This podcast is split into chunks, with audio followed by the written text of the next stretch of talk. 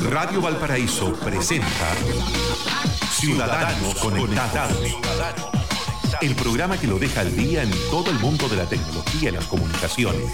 Conduce el abogado Pedro Huichalaf Roa, ex subsecretario de Telecomunicaciones del Gobierno de Chile.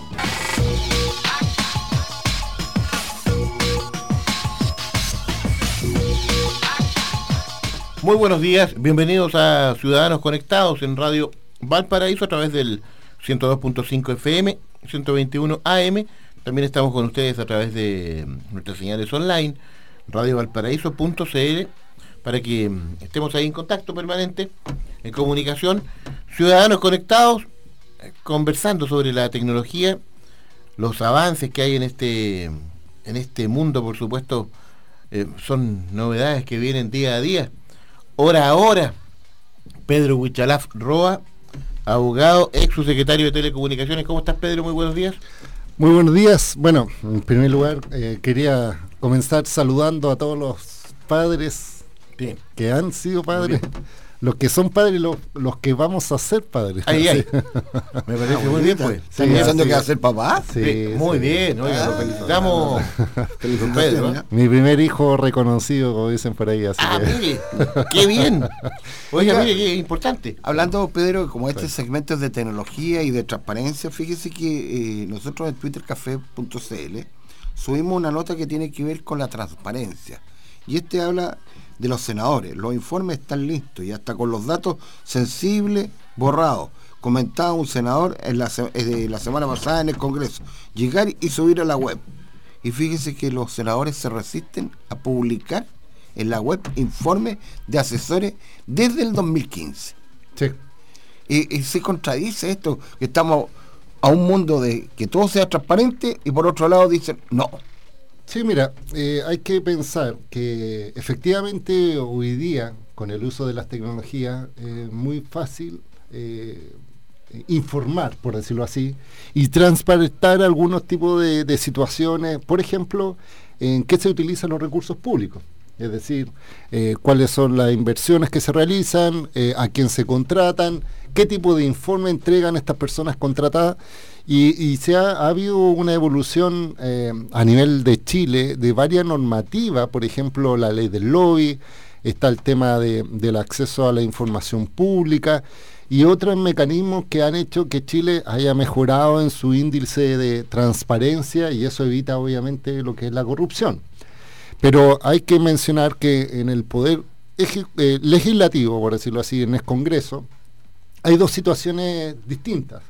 Una son la Cámara de Diputados y otra es el Senado. La Cámara de Diputados ha avanzado mucho en respecto a transparencia.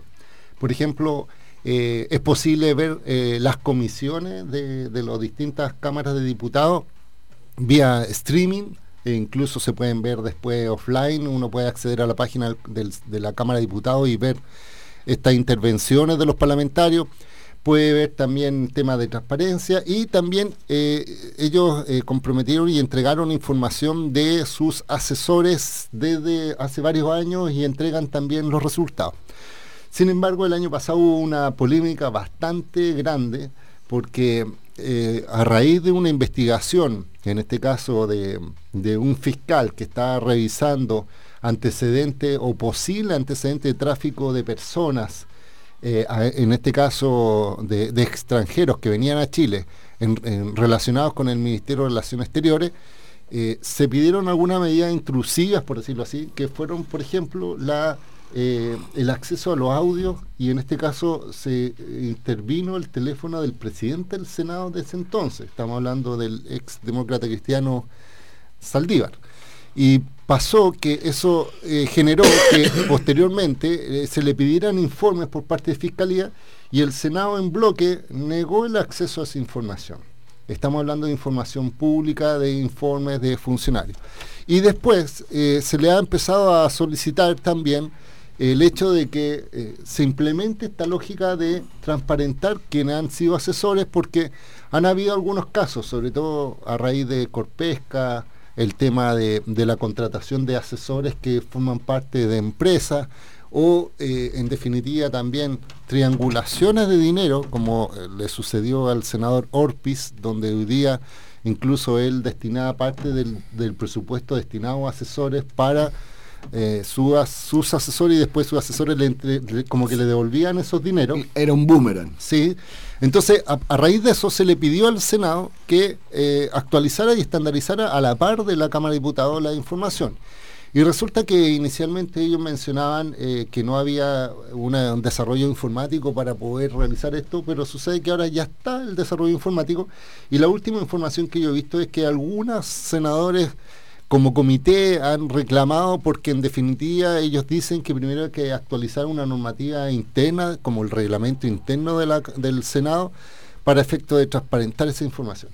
Y es bien complejo, porque por un lado Fiscalía eh, lo, solicitaba para una investigación propia, desformalizada inicialmente, eh, ha habido resistencia de algunos, hay otros parlamentarios que han sido muy proclives a transparentar, pero yo creo que aquí efectivamente hay que pedirle eh, como, como bloque, es decir, no tan solo a uno u otro senador, sino que como corporación en este caso, que ellos tengan el compromiso de publicar esta información, así que yo creo que es usted, Usted, Pedro, que tiene buenas conexiones con algunos senadores, eh, sobre todo de su partido, ¿será posible, aparte de esta petición, pedirle que el canal del Senado sea, vaya por la televisión abierta de una vez por todas?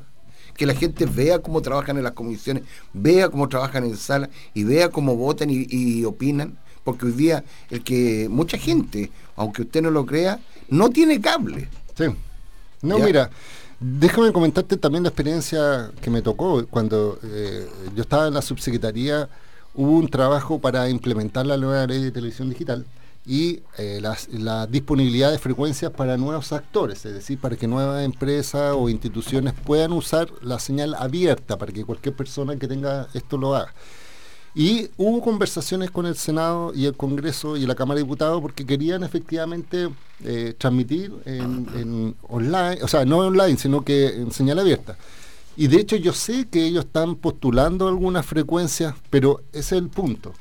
Lo que pasa es que a diferencia del cable, donde por ejemplo ellos contratan un, un, canal, por decirlo así, del cable, y todos los que tienen esa empresa de cable los ven, en la señal abierta sucede que la Cámara de Diputados el Senado o el Congreso debería invertir en infraestructura para que esa señal estuviera en todo Chile, por ejemplo. Es decir, si ellos quieren que todos los chilenos vean a través de la televisión abierta el canal del Senado o la Cámara de Diputados, tienen que primero invertir en infraestructura, es decir, en torres, en antenas, en tener estudio de televisión y en repetidoras para que esté en todo Chile.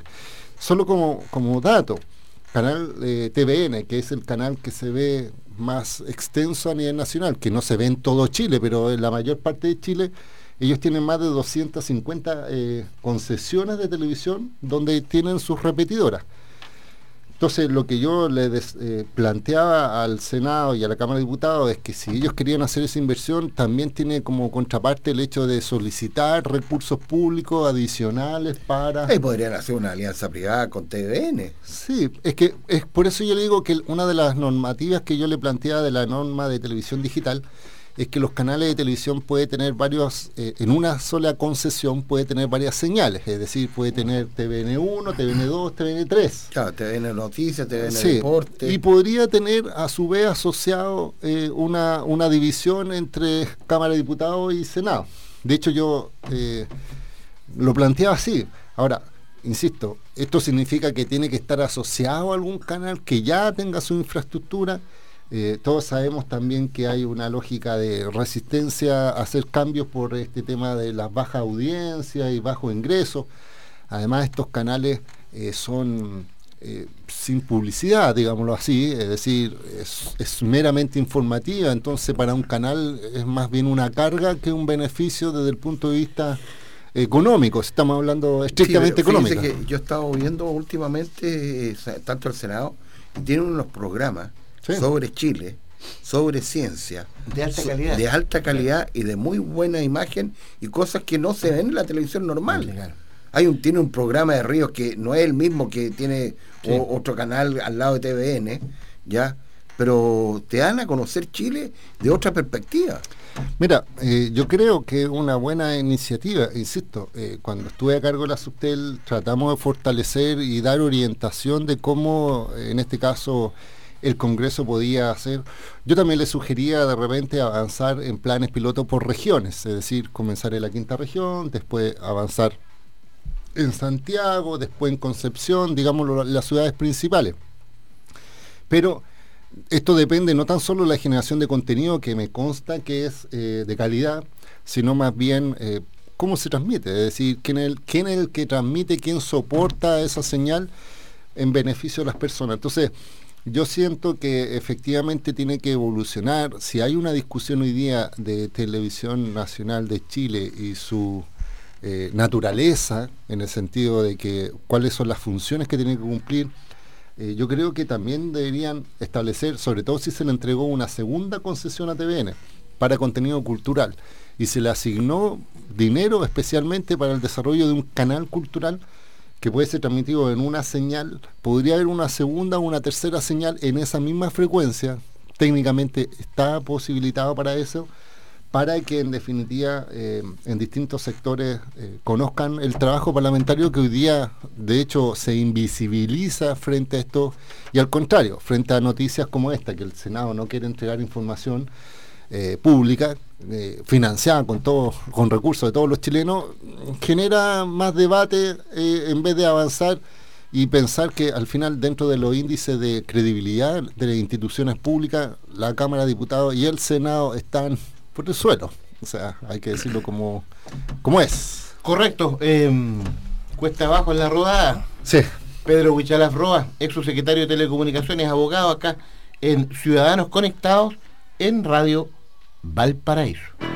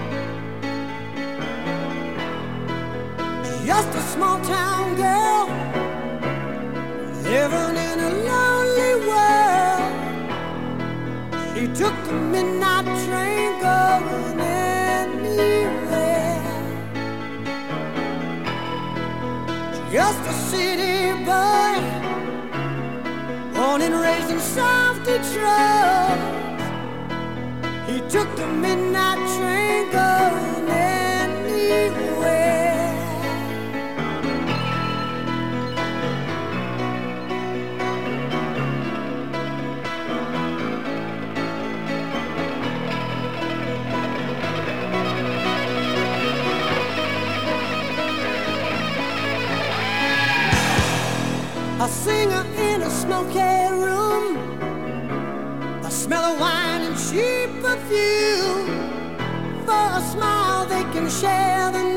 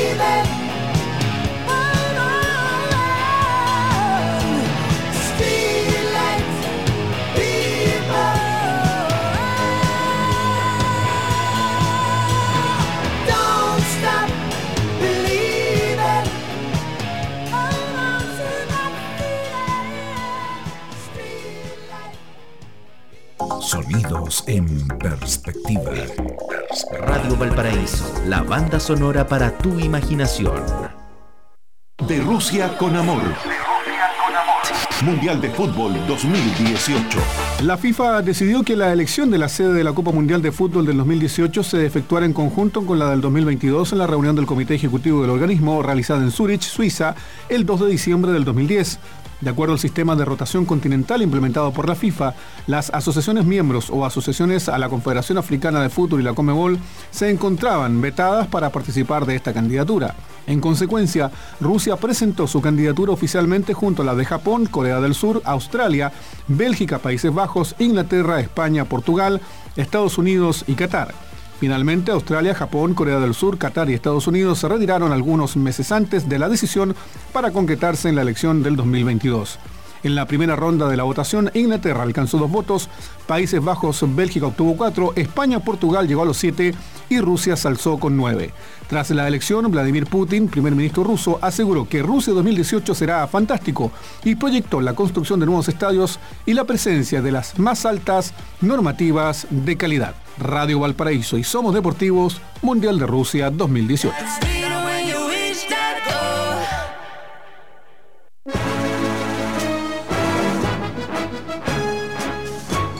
Atención Wanderino de corazón. Regresó el 2x1 en socios nuevos y renovaciones. Aprovecha esta oportunidad y refuerza tu lazo con el decano del fútbol chileno. Ven a nuestra sede social ubicada en calle Independencia 2053 o contacta a tu captadora de socio. Recuerda además que si tienes algún problema de salud o simplemente no puedes dejar tu lugar de trabajo, puedes contactar a nuestro departamento de socios en el 32221-7210 y coordina una visita en terreno. Además le regalaremos a cada uno de los socios nuevos y renovaciones un tazón exclusivo para socios 2018 para demostrar en la casa o trabajo que los caturros apoyan en las buenas y en las malas porque el decano realmente nunca estará solo. Promoción válida por todo el mes de junio.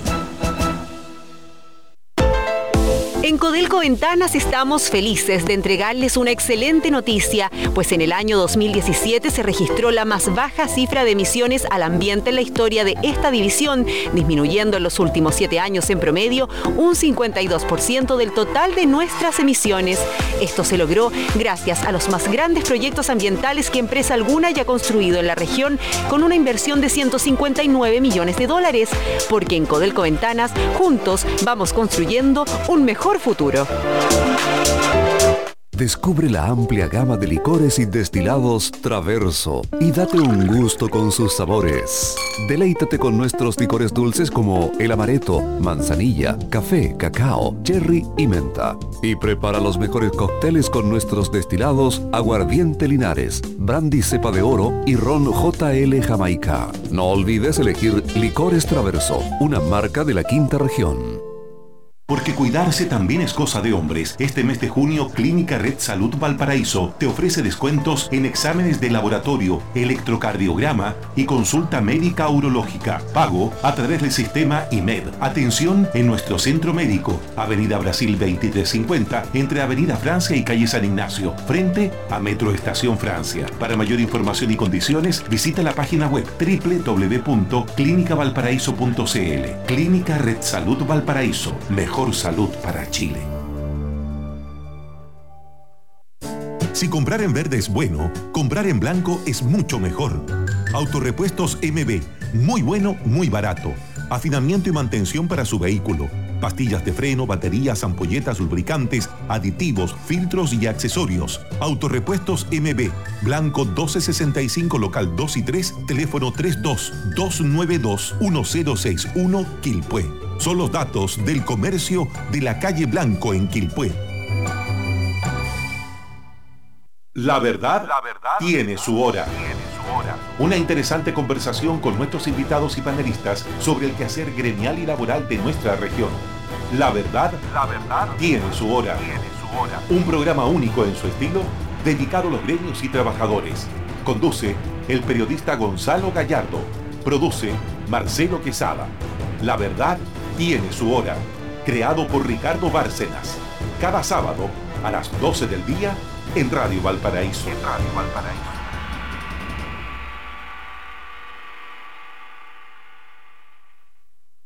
Son las 11 de la mañana con 30 minutos. El poder de los que saben escuchar. La banda sonora para tu imaginación. Radio Valparaíso está presentando Ciudadanos Conectados.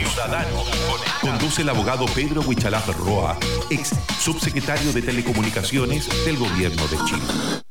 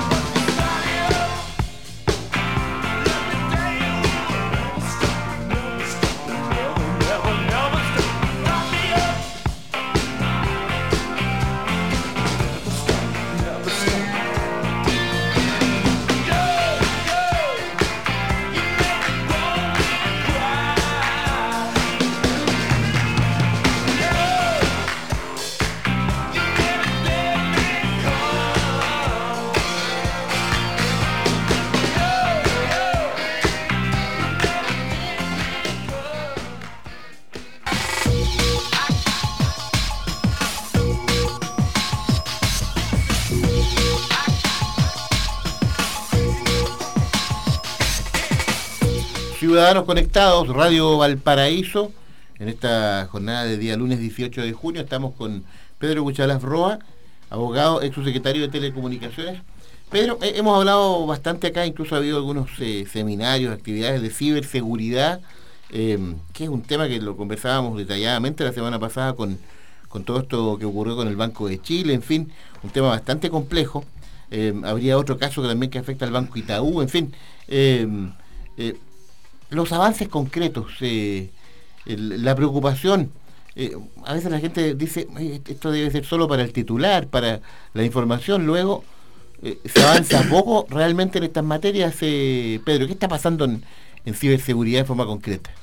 Sí, mira, yo escribí un artículo sobre el tema del Banco Chile, donde manifesté públicamente mi impresión respecto a ese episodio, pero yo decía, mira, no hay que mirar el árbol, sino que hay que mirar el bosque, es decir, no tan solo un caso puntual, sino que hay que mirar qué es lo que sucede en general, el ecosistema.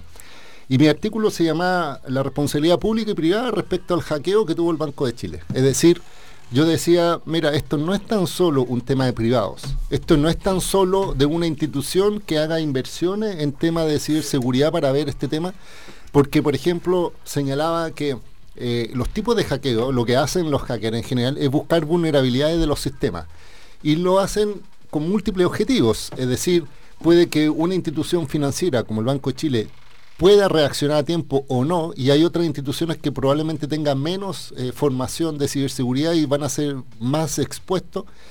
Y por tanto, esto, esta información respecto al tema de ciberseguridad debería ser una información compartida entre los distintos actores respecto a lo que está sucediendo. Es decir, el Banco de Chile decía que le aplicaron una eh, que se llama Zero Day, es decir, es una vulnerabilidad que no ha sido explotada en ninguna parte y, lo difícil del Zero Day es que como no ha sido reportado, no existe un estudio de cómo eh, evolucionar en cuanto al parche, por ejemplo.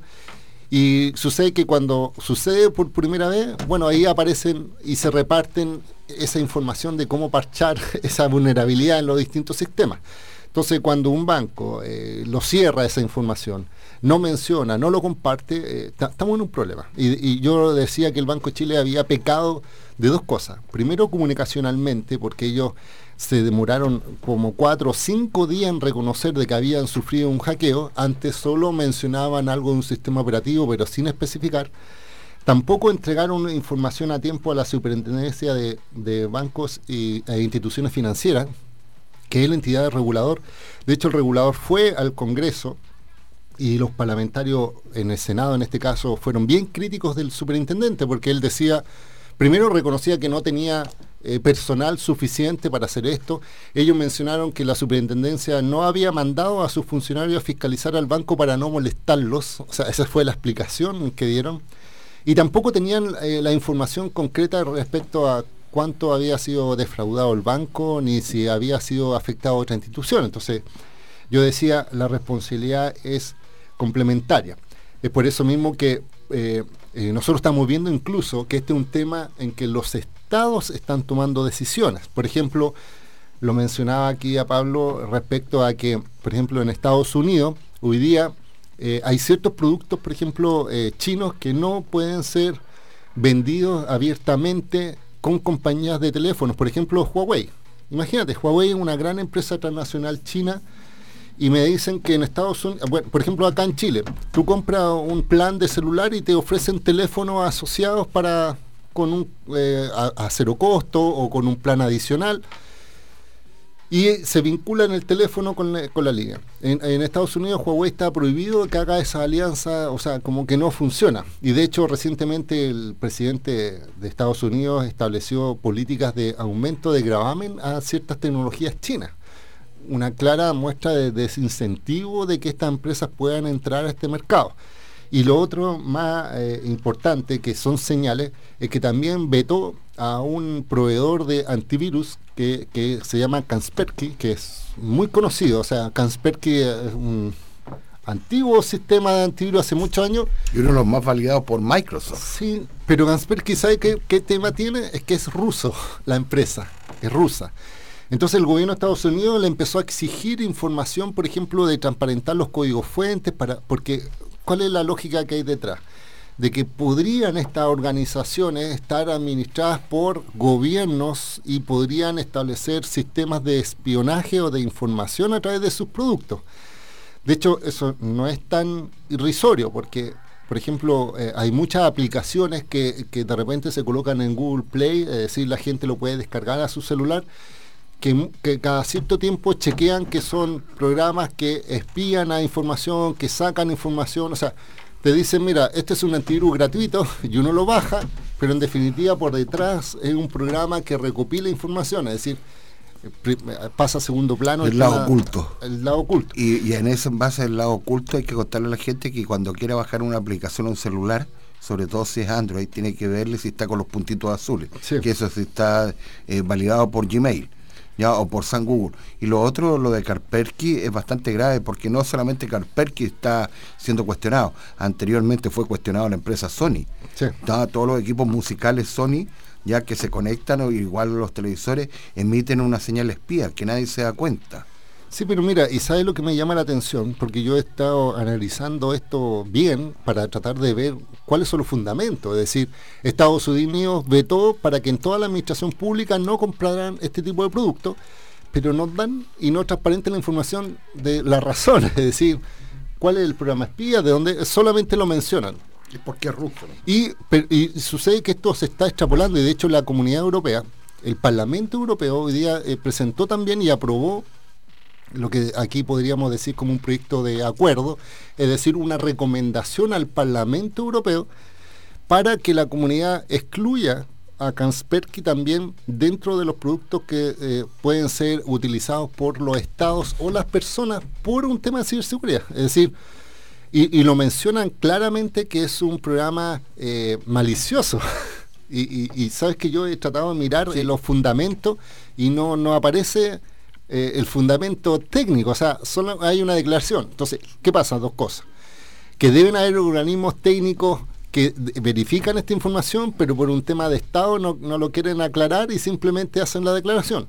Pero imagínate que para que lleguen a ese extremo, que el Parlamento Europeo y que los Estados Unidos hayan dicho que un producto eh, que ha sido utilizado por siempre y que es solo porque es ruso y es un tema de seguridad, tiene que ser en este caso en cierta forma prohibida su venta o no su utilización es porque aquí ya no son instituciones privadas las que están detrás, sino que hay instituciones incluso públicas.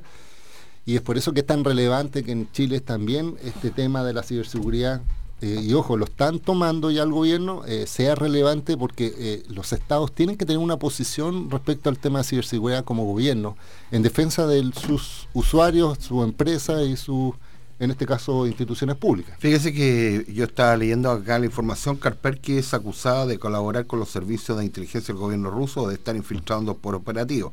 Karperky, según el Wall Street Journal, habría copiado los archivos protegidos de la NSA, incluyendo algunos documentos que detallan técnicas de trabajo de la agencia de espía y software utilizado para conseguir acceder a ordenador- ordenadores remotos. Ah, pero eso es muy antiguo. Oye, pero es, un- es como una casa de brujas esto. Sí, pero ¿Usted el ha- pro- ¿Le ha tocado ver alguna vez cuando se le mueve el cursor del mouse en el computador Sí, y usted no lo tiene? Claro. No, mira, y vamos, y vamos a hablar sobre eso a la, a la vuelta, pero en definitiva, ¿qué es lo que quiero mencionar? Que eh, eh, estamos hablando de empresas grandes, o sea, estamos hablando de empresas que ya tienen su reputación, que están ofreciendo sus servicios, entonces que de un momento a otro los prohíban. O pasó lo mismo con en, el, en el caso de Estados Unidos con su eh, ejército, que prohibió que los eh, soldados tuvieran un tipo de, de- de marca de celular porque también están con la lógica de que como estos celulares sí, po, estos celulares marcan por ejemplo posiciones o marcan eh, trayectos o por ejemplo esta aplicación es tan simple que te dicen cuántos pasos tú das eh, se puede, de- además de saber cuántos pasos das, dónde los diste. Entonces imagínate que hay soldados que están trabajando en una operación eh, secreta en Afganistán, por decirlo así, y remotamente la empresa puede saber quién es el usuario y dónde están. Entonces ven que varios soldados están concentrados en un lugar y, y tú puedes saber que en, esa, en ese espacio, imagínate en un desierto y haya una concentración de, de soldados, entonces tú dices, obvio que hay una base militar ahí. Entonces tú dices, ¿dónde está la seguridad de la información? Fíjate que lo que dice Pedro Huachalap, según esta aplicación, yo he caminado hoy día 3.226 pasos. Caminaba ahora. Está tratando de bajar de peso. Faltan 15 minutos para el mediodía. Ciudadanos conectados, Radio Valparaíso.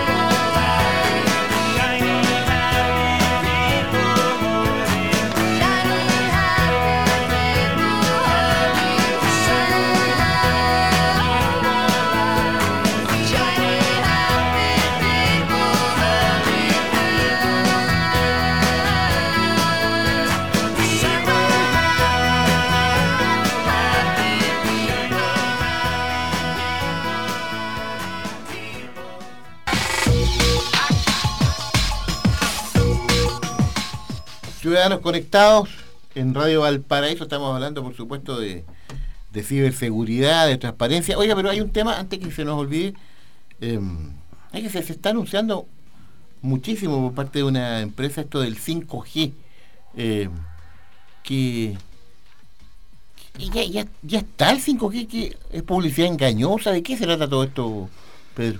Sí, mira, es solamente hacer una referencia. Estamos hablando de que en la tecnología móvil, es decir, el acceso a Internet, hay distintos tipos de tecnología, 2G, 3G, 4G. Y, se está trabajando a nivel mundial en la elaboración de un estándar, porque todavía no está claro, respecto del 5G, que en teoría proyecta más de 10 veces más rápido de la velocidad que hoy día uno está conectándose a través de Internet con 4G o 4G más o lo que corresponde. El problema está en que, eh, insisto, esto es una discusión a nivel mundial, todavía no hay ningún país que ha licitado estas frecuencias. Se entiende que los países más desarrollados son Japón, China, Corea, que serían los primeros en el año 2020, 2018, están haciendo pruebas, el 2019, probablemente el 2020 ya tener. Entonces, y en Chile, para que el 5G sea factible, estamos hablando de se lo digo yo, cuatro años. O sea, porque tiene que haber una preparación, una preparación de esto, además tienen que haber ventas, además, imagínate, tienen que las empresas traer las antenas que se van a colocar de 5G y la gente va, va, a tener que tener los celulares con capacidad para 5G. O sea, estamos hablando, esto no es fácil, ni es rápido. Lo que sí, tú como tú comentas, eh, efectivamente ya han aparecido publicidad que a mí me llama mucho la atención, donde ya están mencionando el 5G. Entonces, Camino al 5G camino a 5G. Entonces, una persona de a pie probablemente que no tenga los conocimientos técnicos piensen que el 5G ya está disponible. Es decir, que la empresa ya lo está adoptando, cosa que no es correcto. Eh, a mí me llama la atención un poco eso porque, eh, porque desinforma más que informa. eh, a- y al mismo tiempo la autoridad regulatoria no ha dicho nada al respecto porque están, en este caso, funcionando estos comerciales y solo hacer un paralelo. Cuando estuve en la subsecretaría eh, y quisieron lanzar un producto eh, comercial que se denominó, según ellos, 4,5G, porque era una tecnología un poco más avanzada del 4 normal, eh, yo fui muy claro cuando era subsecretario y le dije que no, eran, no podían usar ese concepto porque no estaba validado. Técnicamente no existía 4.5G. Saltaron nuevamente la empresa diciéndome, pero subsecretario, esto es un tema comercial y no es un, y no tiene nada que ver usted su competencia con un tema comercial. Así- Así me trataron de desviar la pelota. Y yo le dije, mira, la Ley General de Telecomunicaciones establece que el subsecretario tiene que velar por los derechos de los usuarios, en términos generales.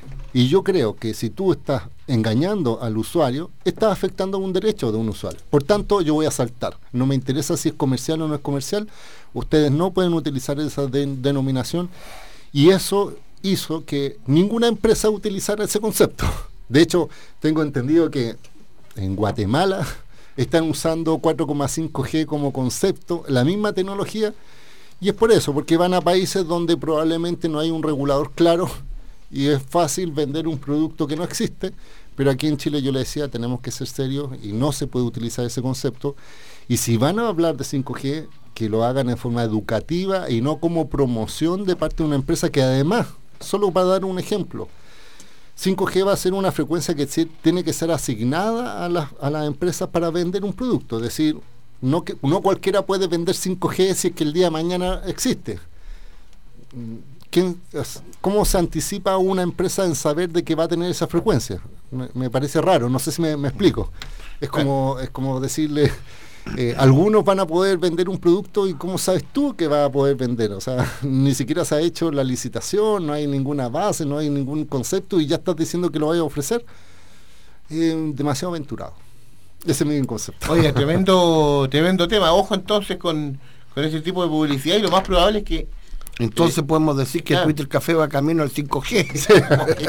Y no es chiste, uno puede decir exactamente lo mismo. Este programa va camino Claro, al 5G. camino al 5G. Oye, se van sumando entonces seguramente otras empresas.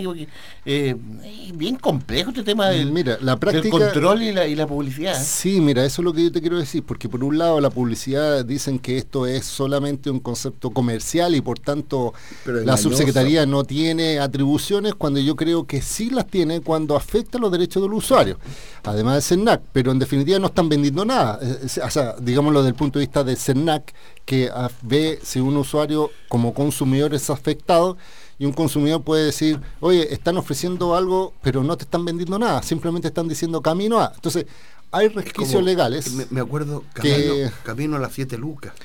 Sí, entonces yo sugiero, siempre he sugerido, ser responsables, tanto las empresas, porque hoy día el, con- el conflicto que existe, la duda, mira, y es justamente con el tema que vamos a hablar, es sobre la confianza que existe sobre los empresarios respecto a cómo ellos buscan diferenciarse de la competencia y lo pueden hacer en términos no transparentes.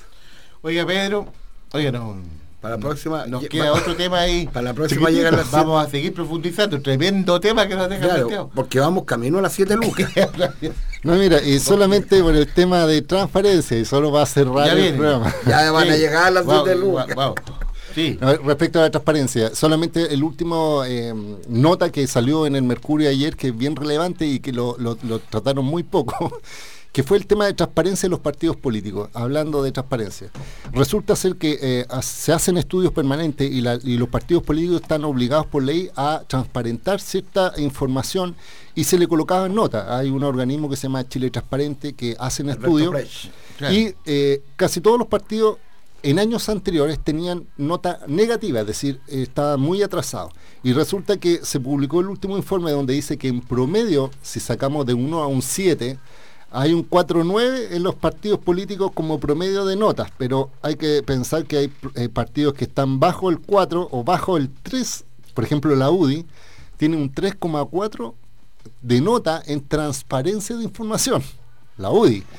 Pero lo que hay que relevar, y aquí yo quiero felicitar, lo hago ahora como miembro del Mm. PPD, porque efectivamente en el PPD hubo un trabajo para que eh, se ajustase a la transparencia pública del CERVEL y todo, y de hecho es el partido que mejor nota sacó, un 6,4 en cuanto a transparencia. Pero ¿cómo se entiende bueno, que después, como de, mucho. después de las elecciones todavía se estén demorando a entregar los resultados? Pero, pero es que esa es una, una transparencia activa de los que Ah, piden en este caso. Oiga, lo no conversamos. me, no me, próximo- no me confunda los temas. Oiga, no me digas 5G. Ya, ya. Oiga, lo conversamos el próximo lunes.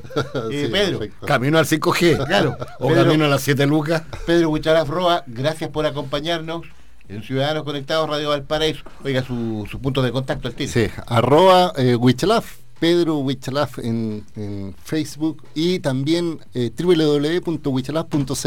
mi página web. Nos reencontramos el próximo lunes, Pedro. Hasta pronto. Ciudadanos Conectados, Radio Valparaíso. Ustedes sigan sintonía de nuestra emisora. Ya viene Telmo Aguilar con Dimensión Latinoamericana. Chao, Pablo. Chao, chao. Radio Valparaíso presentó Ciudadanos Conectados, el programa que lo deja al día en todo el mundo de la tecnología y las comunicaciones. Conduce el abogado Pedro Huichalaf Roa, ex subsecretario de Telecomunicaciones del Gobierno de Chile.